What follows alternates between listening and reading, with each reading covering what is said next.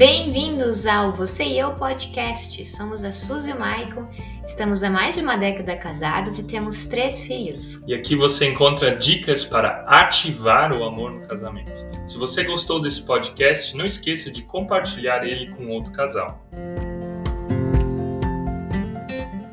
Devocional de casal, seja você bem-vindo, seja você bem-vinda aqui ao Você e Eu. Sou o Maico, junto com a Suzy nós cuidamos desse perfil, nós fazemos as nossas postagens para casais, para ajudar a tua vida, para ajudar o teu casamento, teu relacionamento, seja onde você está. Gente, você talvez se perguntou ontem de manhã não teve devocional de casal, né? Porque nós estávamos voltando de um evento, nós estávamos voltando de viagem. Então, a gente fez o devocional de ontem à noite, Fizemos às 20 horas. Se você quiser rever ele, você vai lá no grupo do Telegram. Lá tem um linkzinho para os nossos devocionais e você pode estar acessando ele. E agora, e é agora, né, hoje, amanhã, quinta e sexta, nós vamos então fazer o nosso devocional às 8 da manhã, como você já conhece, ou você que já entrou outras vezes aqui. E o tema dessa semana é justamente decepções. Vou fixar aqui o tema de hoje que tem a ver como lidar com decepções no casamento, como superar essas decepções, né?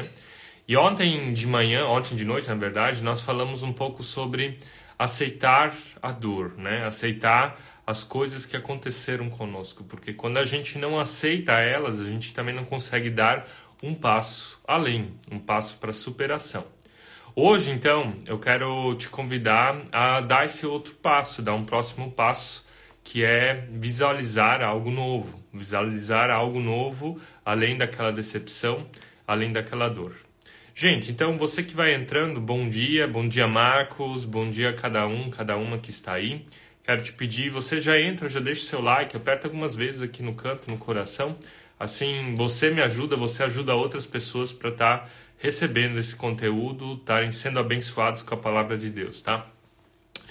Pessoal, Ontem de noite a gente falou então, é, eu quero retomar uma, algumas coisinhas. A primeira delas é que a gente precisa olhar para a nossa dor, né? Que Jesus olha para a nossa dor, Jesus nos confronta com a nossa dor, com a nossa decepção e que a partir da nossa dor ele tem um propósito, né? Se você está machucado com alguma coisa e esse machucado está muito tempo ali, eu digo agora uma ferida emocional, uma ferida no casamento, ela tem um propósito. Deus quer falar contigo por meio disso.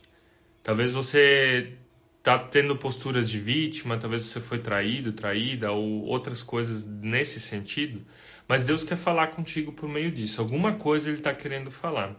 E talvez essa semana vai ser a semana de você descobrir o que, que Deus está querendo falar por meio disso. O que, que Deus está querendo falar comigo por meio dessa decepção e por meio dessa dor. Por isso eu quero só retomar um pouquinho, brevemente, o que a gente falou, né? Jesus, quando ele encontrava as pessoas, ele confrontava elas com a maior dor que elas tinham. Né? A mulher samaritana, que era o nosso texto da semana passada, ele confrontou ela com a história de vida dela, de ter tido cinco maridos, de ficar presa a, tra a tradições, de não conseguir dar passos na sua vida de fé, de viver algo novo. Um, o jovem rico, por exemplo, ele foi confrontado com o Deus do coração dele, que era o dinheiro. Os fariseus os saduceus foram confrontados com Jesus pelo, pela, pela tradição deles, por estarem tão presos à lei e não conseguirem mais ver o coração das pessoas. E assim, as, os encontros de Jesus era justamente isso. Ele confrontava as pessoas com a sua dor. Ele praticamente abria os olhos delas para ver o que, que elas estavam sentindo e passando. E a gente, às vezes, perante a dor, tem duas posturas, né? Não é a confrontação, não é olhar e dizer, pronto, aconteceu, faz parte, agora eu vou dar um passo além, vou juntamente com Deus dar um passo, mas as duas posturas são, ou a gente carrega isso junto, né? É o passado que a gente vai carregando, carregando, carregando, como aquele cadáver morto nas minhas costas, mal cheiroso, fedido, mas eu vou carregando e não, não largo mais aquilo que, que me aprisionou lá no passado. E a outra postura é, é construir muros, né? É construir bloqueios, é não deixar com que essa dor, mesmo a gente sabe que ela aconteceu, que ela não chegue perto de nós, é, é, culpar os outros, é culpar o marido, é culpar a esposa, é se fazer de vítima, é, intelectualizar tudo. São, são posturas que a gente vai criando para se defender, mas também não ajudam a superar a dor. Então, a primeira coisa que eu quero te convidar é aceite. Aceite que Deus está querendo falar contigo por meio disso. Porque Deus salvou a humanidade por meio da dor, por meio de Jesus Cristo, que sofreu e aceitou a sua dor, né? Tanto é que ele cita ali o Salmo 22, ele diz: Meu Deus, meu Deus, por que que tu me abandonaste? Mas se for da tua vontade, tira de mim esse cálice. E Deus não tirou esse cálice. Deus deixou a dor do sofrimento, Deus deixou a dor de carregar o pecado, mas o fato de Jesus passar pela cruz, ele traz a vitória. Tanto é que a carta de Filipenses, ela diz lá no, lá no final que Jesus passou por tudo isso para que todo joelho se dobre na presença dele, para que todo ser reconheça ele como Salvador. Então, Jesus passou pela dor e teve a vitória no final. Então, se você está passando por alguma decepção, aceite ela como ela é. Aceite ela como ela é. E aqui vem o segundo passo. Né? Quando a gente passa por uma dor, por uma grande decepção, a gente quer que ela passe rápido. E uma dor, geralmente, uma grande decepção, decepção tem a ver com quebra de confiança no cônjuge, na pessoa que te machucou, te decepcionou. E dor não passa rápido. A gente não consegue resolver questões emocionais e espirituais, inclusive, tomando um remedinho para dor não resolve. Talvez amenize os sintomas, a gente falou disso ontem à noite, né? Paracetamol pode aliviar minha dor de cabeça, mas não vai resolver a origem dela. Então, se você quer superar a dor, eu quero te convidar e ver algo novo, né? Agora visualizar algo novo. Eu quero te convidar depois do passo de aceitar ela, de você entrar num processo. De você ver essa tua decepção amorosa, esse teu sofrimento como uma parte de um processo de cura, como uma parte de um processo de superação. A palavra nos diz lá em Eclesiastes 3 que existe tempo para tudo, né? Existe tempo para sorrir, existe tempo de tristeza, existe tempo de plantar, existe tempo de colher. E eu quero trazer essa ideia de que a dor ela precisa de um processo, justamente a partir desses versículos, de que Existe um tempo que nós necessitamos para vencer uma decepção. E agora talvez você pode se fazer consciente disso. Eu estou entrando num processo. Estou entrando no tempo de Deus, exatamente. O Cronos é o tempo humano, o Kairos é o tempo de Deus, um tempo especial, né? Que Deus vai nos mostrando. Kairos é exatamente isso, um tempo de Deus onde a gente sente a presença de Deus de uma forma diferente. E o Cronos é um tempo cronológico, né? Ah, das 10 da manhã até as 16 da tarde, ou de dia tal até dia tal. Mas o, o tempo de Deus não é, não é medível nesse sentido, né? Então Deus talvez está querendo te convidar para entrar nesse processo. E esse processo ele pode ter um Cronos, ele pode ter uma duração, podem ser três meses, podem ser duas semanas, pode ser até um processo de um dia, né? Às vezes Deus Uh, tem uma frase que, que eu gosto de um pastor lá da, da Lagoinha, de, da Flórida, não lembro o nome dele, mas ele diz que quando Deus faz milagres, os milagres são instantâneos.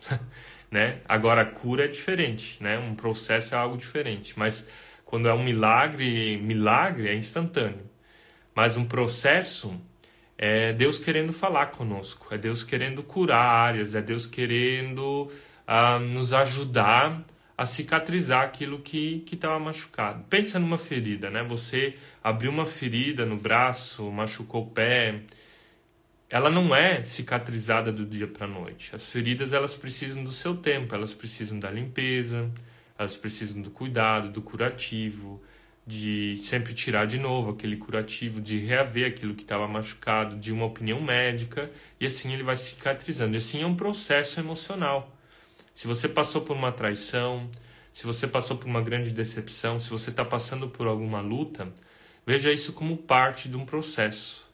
Veja isso não como uma situação eterna, ela vai passar. Existe tempo para cada coisa. Se você agora está num tempo de tristeza e de choro na tua vida, vai vir o tempo de alegria, de prosperidade, vai vir o tempo da bênção. Então, te prenda a isso. Você está dentro de um processo de cura. Né? Então, o que, é estar dentro de um processo? E aqui entra o título dessa live, dessa devocional. É você saber que lá na frente vai ter algo melhor. É você confiar de que Deus tem algo melhor. É você querer de todo o coração, é você orar e desejar algo melhor para o teu casamento, algo melhor para a tua vida, algo melhor para a tua vida emocional. É que nem o povo de Israel lá no deserto. Eles estavam na pior. Eles estavam na escravidão. Mas eles sabiam que tinha algo melhor em vista, que era a terra prometida, que era Canaã. Então, quero te convidar, dentro de um processo de cura, desde aceitar a dor, agora a ver algo melhor. Né? O que, que é esse algo melhor que você quer ver? Fala para Deus. Abre o teu coração para Deus. Eu não, não gosto muito dessa coisa de ficar pedindo para Deus, pedindo para Deus, mas cara, depois de ser pai, muita coisa muda, sabe? O filho às vezes é insistente, insistente, você acaba dando porque você ama o filho, né? Então, o próprio Jesus nos ensina a pedir porque o pai quer nos dar, né? A insistir porque porque ele está lá para nós, a, a bater na porta que a porta vai ser aberta, porque Deus, ele é um bom pai. E quando um filho pede pão, ele não vai dar pedra, quando um filho pede uh, peixe, ele não vai dar uma cobra, né? O que está lá no Sermão do Monte. Ou seja, até aquilo que ele às vezes dá e a gente não entende, talvez veja como algo negativo, talvez seja pão, pão e, e peixe, né? Seja algo bom para nós. Então visualiza esse algo novo, pede para Deus, Deus, eu quero que, eu desejo que o meu casamento seja restaurado. Né? Eu desejo que a gente seja um casal que vive a confiança. Eu desejo que a gente seja um casal que se trata com amor, com respeito, com companheirismo. Eu desejo, Senhor, que as nossas dívidas fiquem para trás e que a gente seja um casal próspero na forma de ser e na, também na forma de ter. Eu desejo, Senhor, que a nossa vida sexual seja melhor, mais frequente, com qualidade, que seja um momento único de amor, de respeito. Eu não sei o que, que você precisa para dentro do teu casamento. Mas veja o processo de dor com. Tem, tem uma luz no fim do túnel. Escreva ela. De preferência, faça dois pontos, né? Até pega um papelzinho, né? anota ponto A, essa é a minha dor. É isso que eu estou sentindo. É isso que Deus está me mostrando. E anota um ponto C, não um ponto B, um ponto C. E diga: é isso que eu quero para mim, Senhor. É aqui que eu desejo que a minha vida emocional, que o meu casamento chegue. E o processo é o ponto B, é o deserto. Né? Então, você tem que saber onde você está, o que, que você está sentindo, não ignorar, não ficar carregando isso, mas aceitar. E depois desenhar, visualizar, orar, colocar na presença de Deus aonde você deseja chegar com tudo isso. Que essa dor se transforme em propósito, que essa dor se transforme em bênção, que essa dor se transforme em algo bom né? E é isso que Jesus faz, né? Jesus pega o pecado, ele pega o esterco e transforma em bênção. Ele pega o pecado e transforma em salvação. Então vou te convidar agora a, a entrar nesse processo, nesse processo de cura para superar as suas decepções. Né? É um tempo novo, é um kairos no, novo. E para isso você também tem que ter a certeza de que você já chegou no seu ponto mais baixo. Você só pode sair do fundo do poço se você sabe que está no fundo do poço. Você já sabe que se chegou lá no fundo do poço? Você já sabe se, se é um basta na tua vida? Chega, não quero mais isso, não quero mais viver dessa forma. Por que, que eu digo isso? Porque mudanças na nossa vida, elas acontecem por duas circunstâncias. Isso a psicologia ela diz.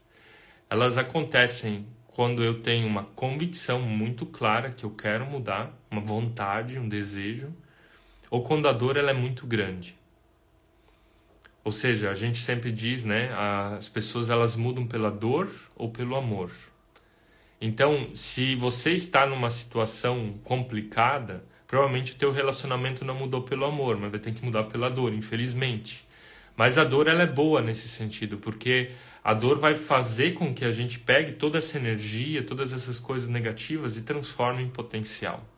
Então você tem que saber qual é o teu momento. Você já chegou lá, né? Você tem a convicção de querer mudar, porque se você tem a convicção de querer superar uma dor, e mesmo se foi o outro que errou contigo, Você não vai mais se prender ao passado.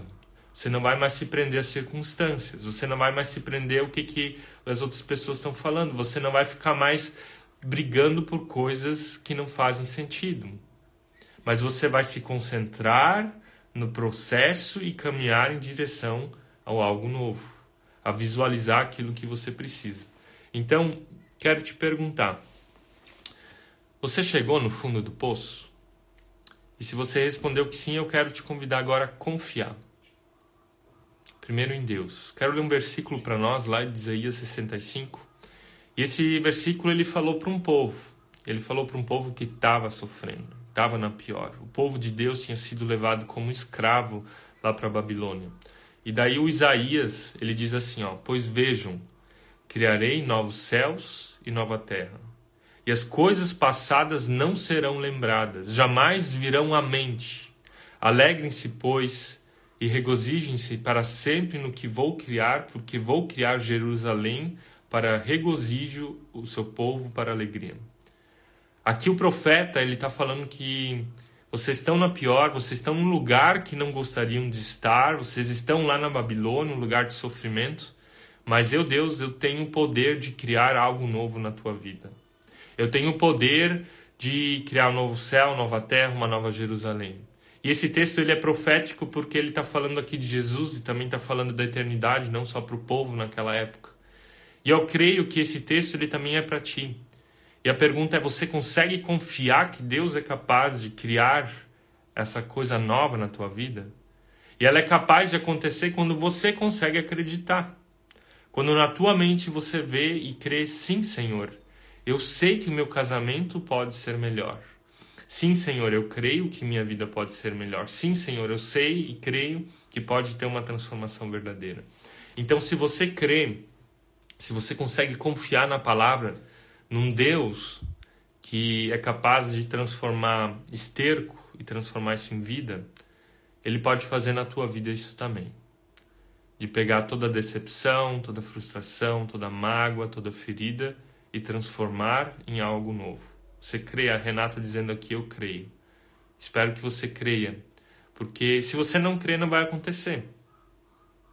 Jesus nos diz que se a gente tivesse uh, uma fé pequenininha, pequeníssima, nós teríamos a capacidade de mover montanhas, né? E se eu não tenho uma fé que algo pode acontecer na minha própria vida, como é que vai acontecer algo na vida dos outros? Se eu não tenho a fé de que Deus pode fazer uma coisa pequeníssima em mim, como é que ele pode fazer algo na vida do meu marido, da minha esposa? Se eu não creio que Deus pode fazer algo na minha vida, como é que Ele vai fazer algo na vida da, da, do nosso país, que, né, que tanto precisa de milagres de verdade? Então, o milagre ele começa contigo. A mudança começa contigo, a transformação começa contigo, é em você vendo que você pode. E aqui você consegue ver esse algo novo, você tem que começar a sentir o gosto disso. Né? Eu vejo a gente como casal tirando o final de semana, indo passear, se beijar, andar de mão dada, cuidando um do outro, tendo um tempo agradável na presença do outro, conversas boas. Se você não está conseguindo ver isso, se você não tem fé de que Deus pode estar tá fazendo isso, então não dá. Confia, confia que Deus vai fazer. Confia que Deus vai te tirar da pior e te levar para melhor. E nesse processo não significa que não vai ter dor de novo, não significa que não vão ter momentos difíceis. A Suzy e eu nós temos também os nossos momentos difíceis, mas nós sabemos para onde nós queremos ir. E quando eu sei para onde eu quero ir, na presença de Deus, eu não vou perder meu tempo em briga. Eu não vou perder meu tempo em ficar de novo preso a coisas do passado que já foram resolvidas uma vez, que já foram perdoadas. Então eu te convido a isso a confiar. E para a gente confiar, a gente precisa de recursos. E eu quero terminar essa live te convidando para isso.